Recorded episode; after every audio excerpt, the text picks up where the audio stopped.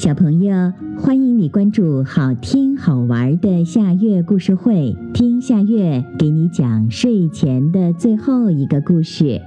你准备好了吗？现在夏月故事会开始啦！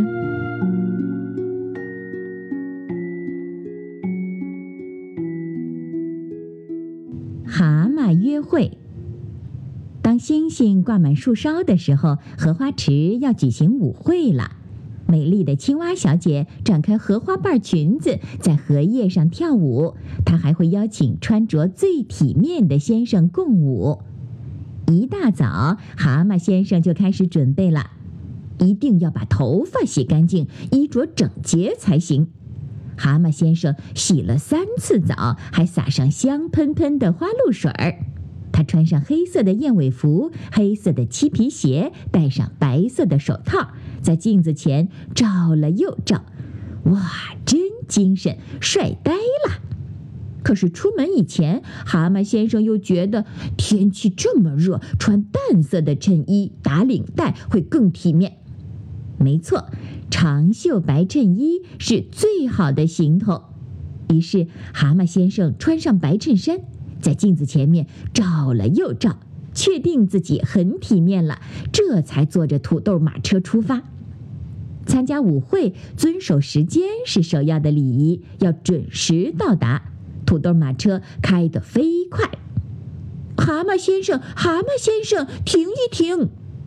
蜗牛妈妈站在野豌豆上，挥舞着草帽，喊着：“什么事情？快说，我有急事儿。”借你的土豆马车用用，我儿子生病了，我得马上送他去医院。可是我实在走得太慢了。蜗牛妈妈喘着粗气说：“那可不行，我有急事儿呢。”好心的先生，求求你了！要是星星挂满树梢的时候还到不了医院，小蜗牛会死掉的。蜗牛妈妈伤心地哭了起来。蛤蟆先生瞅了瞅野豌豆花瓣上的小蜗牛，小蜗牛耷拉着脑袋。哦，那那好吧，谢谢你好心的先生。快去吧，小蜗牛的病一定会好起来的。蜗牛妈妈赶紧赶着马车去医院了。糟糕，蛤蟆一拍脑袋，我可要迟到了。蛤蟆先生一路小跑。嘿，伙计，帮帮我，帮我抬抬。兔子的大货车车轮陷进泥坑里了。对不起，我有急事儿。蛤蟆先生头也不回地说：“帮个忙吧，好心的先生。星星挂满树梢的时候，我得把这批货物运完，要不然我的工作可要丢了。”兔子很着急。蛤蟆先生停下脚步，戴着白色手套的手扯了扯黑色的领结。“嗯，那那好吧。”蛤蟆先生说。可得当心弄脏了我的白衬衣。一、二、三，一使劲儿，车子很快从泥坑里退出来了。可是蛤蟆先生的白衬衣沾上很大的一块泥巴，真糟糕。我帮你擦擦吧，太抱歉了。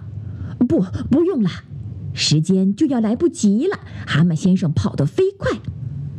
舞曲刚刚奏响，蛤蟆先生独自坐在角落里。真糟糕！我已经很小心了。蛤蟆先生不停地拍着自己的衬衣。你说，美丽的青蛙小姐会请他一起跳舞吗？好啦，今天的故事就到这里了。可是我还想听。你可以关注“好听好玩的夏月故事会”微信公众号，听故事，讲故事。小朋友，晚安。